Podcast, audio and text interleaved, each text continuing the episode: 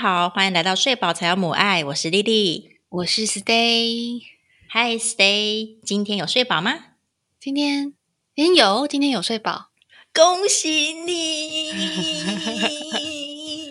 但你为什么可以睡饱？昨天晚上碰气不是生病吗？嗯，可能睡得很熟吧，因为太累了。对我中间完全没有醒来，然后就是闭上眼睛，然后一打开，哎，天亮了。哇，哎，这也是很幸福哎。那你呢？有睡饱吗？我不。我要是敢说自己没睡饱，觉得这样很不妙哈。但是呢，严格说来不算是有睡饱。第一个是我今天月经来啦，就是那种量比较大的那一天，就觉得哇，随时都超爆想睡的。然后再就是有一点睡眠债，这睡眠债是从前一天累积来的。就我们小何有一个超级爱的小贝贝。都是他的口水跟奶，臭臭的小贝贝。然后他最近就每次睡觉都要抱那个贝贝，可以比较快入睡。嗯，然后我们就想说啊，只有一条小贝贝，感觉风险太高了，所以我们要再去买一条一模一样的，想说养两条小贝贝，这样是有一条出了什么意外，我们还有另外一条可以用，这样子。对对对，总之我们就带了那个新的回来，然后洗过之后就想说，好，今天来给小何用看看。一开始给他那个贝贝的时候，他还很开心哦，他就是会整个人扑上去。他就每次在使用他的小贝贝的时候，他你只要把小贝贝放在他的前面，他就会整个人这样扑上去，这样跟那个贝贝塞奶，超 Q。然后呢，给他新的小贝贝的时候，他好像就看一下，就还是有扑上去，因为我洗过嘛，所以触感是软软的。就我们想说，哇，成功了，成功了，不宜有他，我们可以成功开始养了。就半夜一直起来，一直起来，一直起来，一直起来，一直起来。超恐怖的，一直起来，然后起来，我们就想说他到底怎么，而且还哭的非常的伤心。他到底发生什么事？然后就把裤子脱掉检查，该不会有疝气吧？就也没有。然后口水疹有怎么样？也没有。检查半天，最后我们突然想到，把他的小贝贝还给他，原本的那一条。对，还给他之后，他就安静了。对，但是好像因为已经折腾很久了，所以他就算后来有睡，但也没有睡得很好。对，所以啊，那个半夜真的折腾超久了，好可怕呀！虽然主要被折腾的是老黄，但是我在旁边就是也是 有点不得安宁。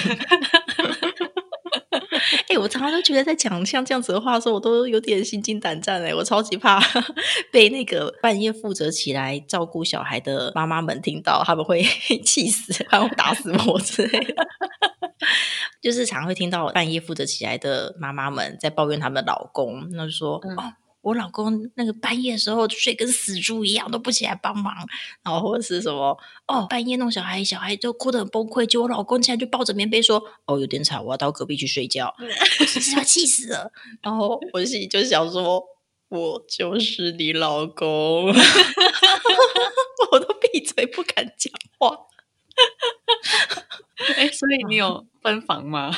哦，我那一天下半夜就到另外一间去睡，没有啊。但是我到另外一间睡的原因是因为那个啦，半夜的时候我们房间两个人一起睡，最近很容易会抢空气，所以我就想说啊，既然两个人都这么疲倦了，我们就不如一人睡一间，有完整的空气可以吸，可以睡比较好。这样子，抢空气是指什么？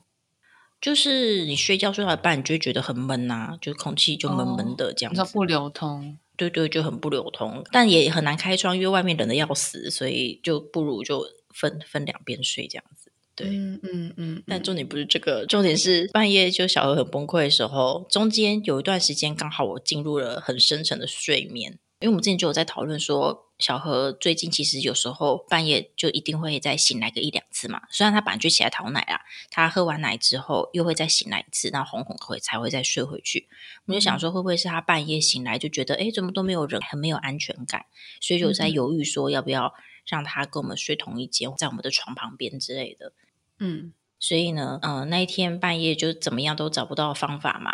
然后老黄就想说，好，那就把他带来我们的床上。所以呢，半夜有很长一段时间，就是我在那个非常极度深沉睡眠的时候，我的耳边是直接对着小何的哇哇大哭的嘴巴的，所以 就有点恐怖，知道吗？你就在很深沉的地方，然后瞬间被拉到很上面，但下一秒你又自己又掉到很深的地方，然后下一秒又被拉到很上面的地方，真是超级痛苦啊。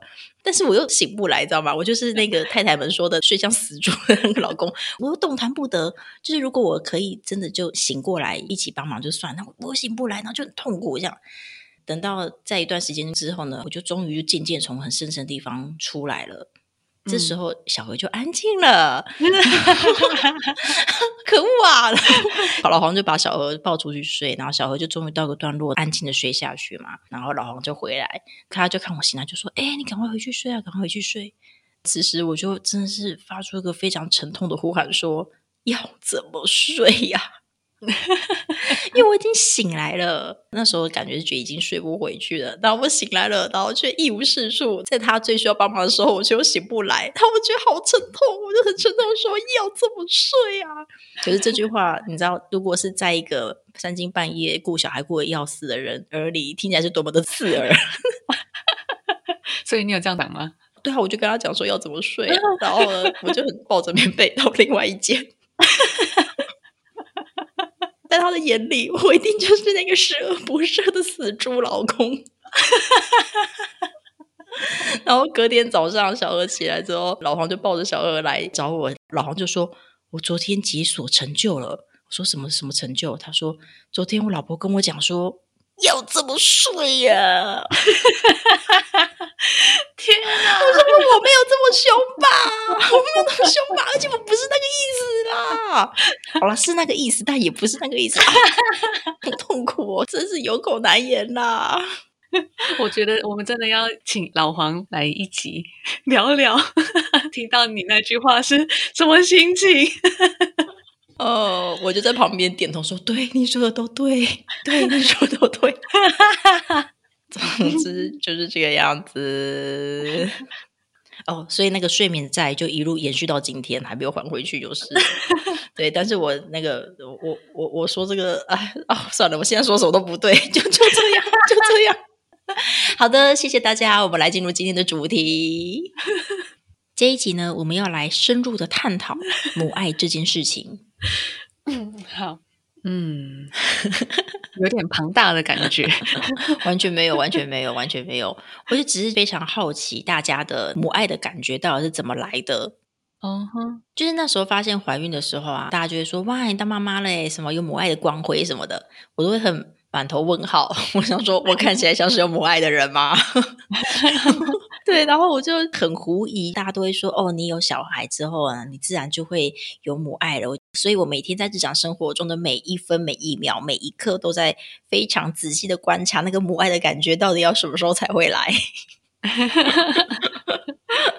那我就觉得很狐疑啊，那个那个东西到底怎么出现？所以我想要问一下，Stay，你第一次感觉到哦，这是母爱呀，是什么时候？第一次在产检的时候啊，嗯，就当时是。验孕棒就发现两条线，就呃傻眼，就赶快去妇产科，结果就看到那个荧幕上面那个小白点在一闪一闪的跳动着，嗯，那种感觉，嗯，还蛮不知道五味杂陈，可是基本上是还蛮温暖的耶，那个应该就是母爱吧，啊。很难理解吗？很难理解吗？咦，这么早吗？所以那个场景是天哪，两条线的，然后你什么都还不知道，然后你就冲冲冲，然后进到妇产科诊所，然后就看到哦，里面那个白点一闪一闪的，然后你就突然觉得内心充满爱，这样子。我觉得也有可能是因为在知道我的肚子里面有小生命之前，嗯，那前面五周都很难过，就不知道自己怎么了。哦，所以母爱是一种恍然大悟的感觉，是吗？也不是，也不是看透了人世间。然后这样子的话，是不是柯南每一次在解决案件的那一瞬间，他都有母爱？凶手就是你，然后内心充满爱。啊，我我觉得不是，应该是。可能有那种啊，这就是生命的重量吧。就是这个生命到了我的身体里面，然后所以我会有这些反应。我可以忍受，我可以承受的。我自己问我自己，太遥远了，听起来是一个非常享受不舒服的感觉的人呢。他说啊，这种生命的重量，我可以继续来吧，多一点，这样吗？哇，那真的是跟我超级不一样的诶。那因为有很多妈妈的分享，是因为他们已经备孕很久了。对，所以他们就一直非常期待这个生命的到来。所以当他们在产间里面看到那个小白点的时候，他内心就会觉得非常的激动，这样子。那哦，可能这个激动的感觉会伴随一些很澎湃的温暖，可能这个东西就会被解释成母爱这样子。这我都觉得还蛮能理解的。嗯，但是我自己在经历的时候，我就会觉得。为什么我这么难连接起来？因为我就觉得那一段时间正是你吐了没日没夜，觉得每天都在晕船，晕的乱七八糟。然后唯一可以解释你晕船的理由，就是因为你进到了产间，然后看到那个荧幕上一闪一闪的。但是你怎么知道那个荧幕上一闪一闪的，真的是你的肚子里的真实状况？说不定他是装一个录影带，然后播给你看啊？嗯？什么？这想法很疯狂吗？就有点 不知道。你可以当做是我那时候已经不舒服到有点失去理智了。但我的意思就是说，那个真实感是很遥远的，你不觉得吗？你不觉得就是每次在照那个超音波的时候，你看那个荧幕，你就觉得好像在看电影，就觉得哦，电影里面都是这样演啊。就一个孕妇在照超音波，里面就会有一个东西在面跳这样子，你就觉得你在看电影，你不会觉得那是你自己。哦，我觉得有可能是不是？你其实没有感觉，就是肚子没办法感觉到他的心跳啊。对呀，你看你那个在跳动的时候，超音波声音，你以前以为你会听到咚咚咚咚咚咚这种，你以为心跳是这样对不对？但其实不是诶，因为它很小，所以非常的小声，所以它会放非常多倍，所以你听到声音其实是夹杂着那个机器的声音，所以就会是咚咚咚咚咚的声音。哇塞，你觉得好像，我的天，对不对？就有种来到什么奇怪实验室的感觉，就很不真实。我现在还觉得你真的太厉害了，你说同意同意。嗯，好。总之呢，就是我觉得这一切都很不真实啦，所以我就觉得哇，很难想象可以看着荧幕就有那种很爱的感觉这样子。那你第一次感觉到有母爱的时候，是他出生之后吗？我第一次感觉到母爱这件事情，吼，就是我不是说我一开始一直很晕、很晕、很不舒服吗？嗯，所以我前期的时候，真的是几乎每两天就会大哭一次，就因为真的是太不舒服了。有一天呢，就是大概从晚上九点之类的，就我又很不舒服，很缓慢的爬到床上之后啊，认真的大哭一顿之后啊，突然就整个身体就放松了下来，就哎，怎么突然有这两分钟没有头很晕的感觉？突然就觉得身体变得很舒服，嗯哼，就在那两分钟，我的内心就莫名其妙的，好像嘣破了一个缝缝，然后那个缝缝呢就流出了非常非常大量、很温暖、很温暖、很温暖的水的感觉，然后就突然就觉得我好爱肚子里的小孩哦，嘿。是不是超怪的？然后我我就一边哭，就觉得我好爱他哦，然后一边觉得我在干什么？就这一切来的太突然了，我到底在爱什么东西？我就觉得很奇怪，然后就哭了一段之后，我就冷静下来，仔细思考，我就觉得这应该就是斯德哥尔摩症候群吧。哎哎哎！等一下，我我你要说母爱？等一下，我就突然就觉得 我懂了，我这一切都懂了。母爱就是斯德哥尔摩症候群啊！哎，然后我为了要搞清楚到底是不是这么一回事，我还跑去 wiki 了一下斯德哥尔摩症候群是什么。嗯，我念给你听哈。好。斯德哥尔摩症候群又称为人质情节、人质症候群，是指说被害者对加害者产生情感，然后你会去同情加害者、认同加害者的某些观点跟想法，甚至反过来帮助他的一种情节。哦，但是他说斯德哥尔摩症候群不是正式的精神疾病的名词。然后这个词它之所以会出来呢，是以前的一个事件，就是一九七三年在瑞典的斯德哥尔摩里面发生的一个银行抢劫案。嗯，两个绑匪呢就进到银行里面，挟持了四个银行的职员，然后就在里面跟警方僵持了一百三个小时，这样，然后最后呢，歹徒投降了嘛。可是投降之后，那四个职员反而就是都很同情歹徒，然后就不愿意配合后续的指认啊之类的事情。嗯哼，我除了看 wiki 之外，还有看一些其他的相关的报道，就有职员就是说，像他在里面觉得很冷的时候，那个歹徒还会帮他穿外套；如果他什么很痛，歹徒还会关心他的状况什么的。他就觉得哦，他们其实是很仁慈的人这样子。嗯哼嗯哼嗯，这个就是那个事件的背景。接下来他就整理了斯德哥尔摩症候群的一些特征哈。第一个，绑匪为了某些原因要绑架人质，并且得到人质的认同。嗯，就是这个胎儿为了要被生出来，所以就寄生在我的肚子里，并且呢，这整个社会创造了妈妈生小孩很赞赞的这个论述，就得到我的认同。嗯，第二个人质必须要真正有感觉到加害者，就那个绑匪威胁到自己的存活。哦，这绝对有。刚怀孕的时候真的是晕的乱七八糟，真的是觉得自己的人生受到威胁了。第三个。在这个过程当中，这个人质呢必须体会出这个绑匪略施小惠的举动。我觉得这就是重点了，不是说我就在那两分钟突然觉得不想吐了，那两分钟突然身体好舒服，这就是他略施小惠，对吧？好，第四个，除了绑匪的单一看法之外，人质必须跟其他的观点隔离，就是你要得不到外界讯息，这个就是他有做到的。我都晕得乱七八糟，都不想要出门，每天都关在家里面。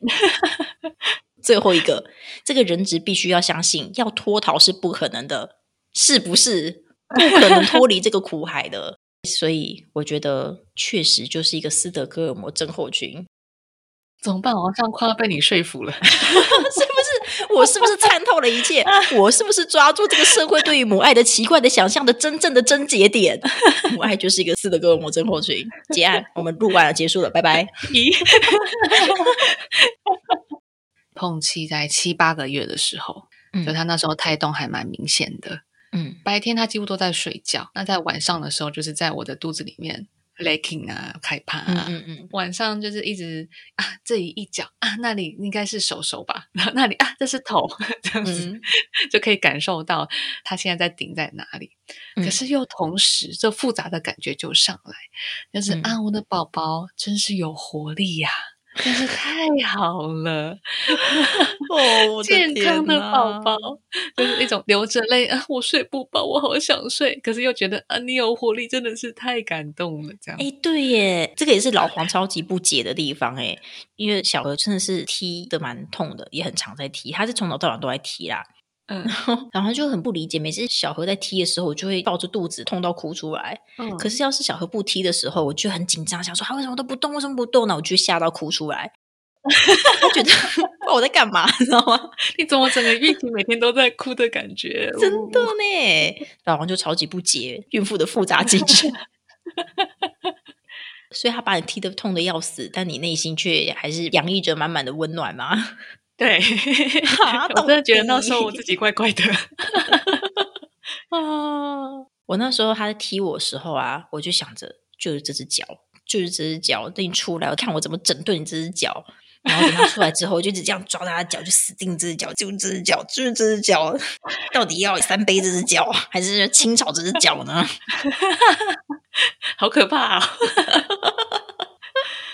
我这才是正常的吧？他们还贴痛的要死，你还在那边充满了爱，这才怪怪的吧？那就是妈妈吧？屁！不要在那边，不要在那边拖所有妈妈下水。你给我去好好检讨一下。是，对不起。我来看一下那个上面怎么写哈，我看一下你这是符合哪一个要件？好，他说哈，斯德哥尔摩症候群会经历以下四大历程：第一个，恐惧。因为突如而来的胁迫跟威吓导致现况改变。第二个呢是害怕，笼罩在不安的环境中，身心都受到威胁。然后第三个阶段呢，就是你和加害者长期相处之后呢，你就会体谅到对方的不得已，而且呢，你也没有直接的受到对方带给你的伤害，然后就会产生同情。第四个呢？帮助你就会给加害者无形的帮助，比方说你会配合他，或者是你就不逃脱，你正在会安抚他，或者是一些有形的帮助，比方说你协助他一起逃脱，或者是跟法官说情一起逃亡。嗯，你刚刚应该就是一个呃同情吧？你说同情他不得已吗？而且他也没有给你直接的伤害嘛，对不对？所以你接下来的你就会帮助他，你就会开始哇，你一定是因为很有活力，所以才这个样子吧？我突然想到，那时候我跟他说：“哦，真的是很抱歉，就是可能你觉得空间太小了，没有 地方伸展，我可以理解。如果是我，我也会这样。”我觉得你非常符合这个斯德哥尔摩症候群的这个 wiki 上面的解释，就是你了。不要再挣扎了，就是就是这样。好了好了，但我后来有觉得，就是开始变大啦，开始有胎动啊什么的，我就开始觉得说，OK，这些感觉就合理多了，因为你感觉得到嘛，你看得到嘛，嗯，你就算不想承认他踢那一脚，你还是会就哦，马上就知道了。嗯，对，我在下次感觉到这种澎湃的母爱的感觉啊，就是大概在照高层次的时候，就是医师不是都会顺便就给你一张他在你肚子里面真的长的样子嘛，就他的脸立体的那个照片出来。对对，因为在那之前，你看超音波照都是外星人啊，长得像 ET 啊。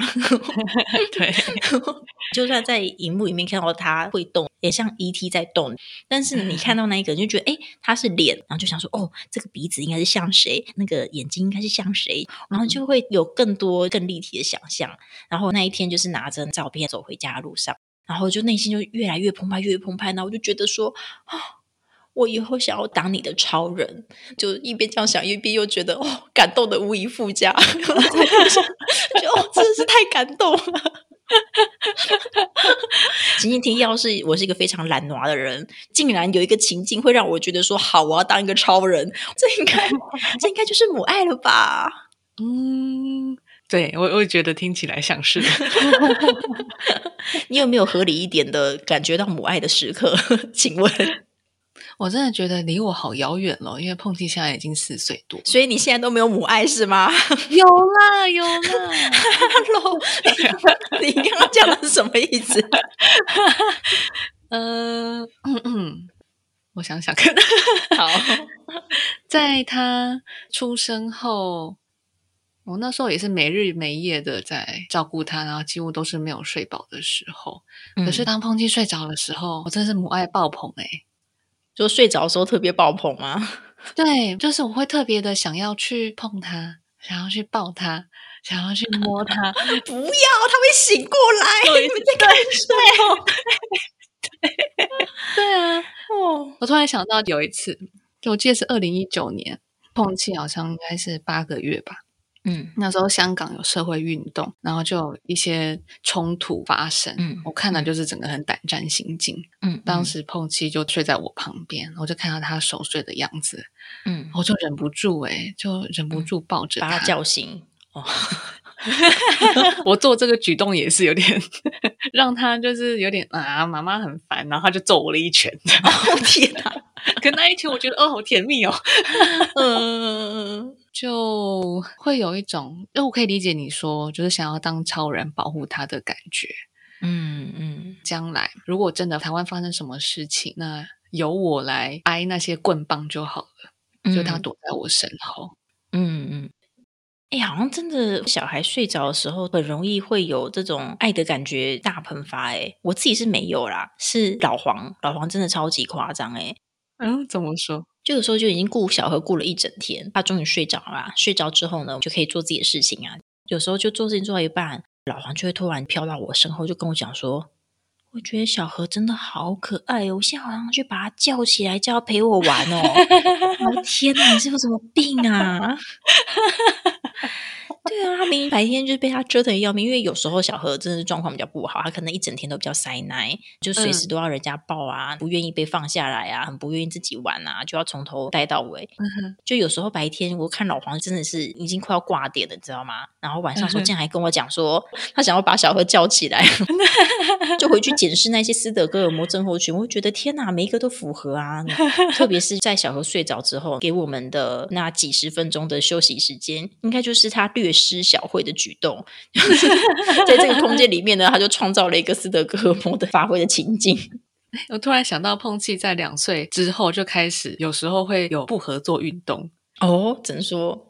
就是什么都不要哦，请他去洗手，请他洗澡。或者是我们已经讲好的接下来要做什么事情，就他都会在前一秒钟就反悔，什么都不要这样。哦，然后我跟克拉克就一直深呼吸，一直深呼吸，然后慢慢的带领他，慢慢的勉强的做完他答应好或是应该要做的事情，然后哄他入睡。嗯，然后这个时候呢，我们两个就会坐在沙发上，拿起手机，嗯，然后开始翻他婴儿时期的照片。就是啊，这个时候碰溪好可爱哟，然后翻了翻，然后我们就互相哎，有的照片他有，有的照片我没有，就会这样互相传。嗯，然后呢，我们就会忍不住去房间里面偷看他几眼。哦，你怎么那么可爱？尽管他在睡觉之前是多么的可怕。天哪，母爱补充机吗？哇，慢慢母爱又回来了。对。那如果当下碰气一直在说不要不要不要，就是你觉得已经快要到极限值的时候，这个时候你掏出手机来看他以前的照片有用吗？哎，我有一次在他真的崩溃的时候，然后我也真的要已经到了一个临界点了，嗯，我真的拿出手机，然后就直接播放着他以前小的时候第一次在学讲话、那牙牙学语的影片，嗯，然后碰气也听到喽，然后他就凑过来看，然后突然之间我们两个人。和平了，哇！天啊，这个这个情景我不知道该说 creepy 还是说很厉害，真是哦，我不知道怎么点评哎。应该是说那时候可能，呃，心情彼此都转换了哦，对，注意力也都到了另外一个地方，就嗯，原本在争执的东西不再那么重要。天哪，手机里面的影片很像大麻之类的那种 迷幻药，知 道人生快不行了，赶快吸一下哦！我又可以继续活下去了，真的像在吸猫的概念哦。吸了一下，眼前再怎么艰困都过得去了。对，好哦。那我们这个如何鉴定你这个母爱？大家可以稍微那个想想自己的经验哈。我觉得这样每个时刻，每个难受的时刻都可以用上。你说每个难受的时刻都跟斯德哥尔摩吻合吗？对啊，就像碰气，如果在不合作运动的时候，我就可以理解他的前额叶还没有发展好啊。对，嗯，可能还是有点差别啦。但是呢，为了不要想这么多，你可以就直接对应过去就算了。宣传一些邪魔歪道。总之啦，总之啦，我觉得是这样子啊。那些很难解释的东西都是爱啦。对不对？是，你会觉得这社会上只要有任何难以解释的东西，大家就会说这就是爱情吧。哎，真的可以耶！对啊，爸妈对你情了，因为他爱你啊，对不对？哦天哪，哦天哪，可以这样吗？对不对？然后你情人对你这么坏，你干嘛不离开？因为他很爱我啊，对不 是什么东西？不知道怎么解释，就说是爱啊。好啦好啦，我们反串虚注明吼。如果大家真的有遇到像这样子情绪勒索啊，或是恐怖情人的状况，这真的真的不是爱哦，千万不要被迷惑了，请尽可能的想办法寻求资源来帮助你自己离开这一段有毒的关系哦。嗯嗯嗯，同理呢，也不是所有杂七杂八的东西都可以被归为母爱，好吗？唉，这就是为什么我一开始说我真的觉得很难理解的地方啦。嗯。所以我就觉得这个解释完全让我豁然开朗。到底什么是母爱？斯德哥尔摩症候群就是母爱，无法解释的东西全部都说是母爱，方便。你把催产素放哪里？哦，对了，还有催产素。好啦，催产素的部分呢，我们可以下次再找一集来继续聊。这样这一集呢，就比较像是一个那个斯德哥尔摩宗教推广，哈，信我者得永生。大家拜拜，拜拜。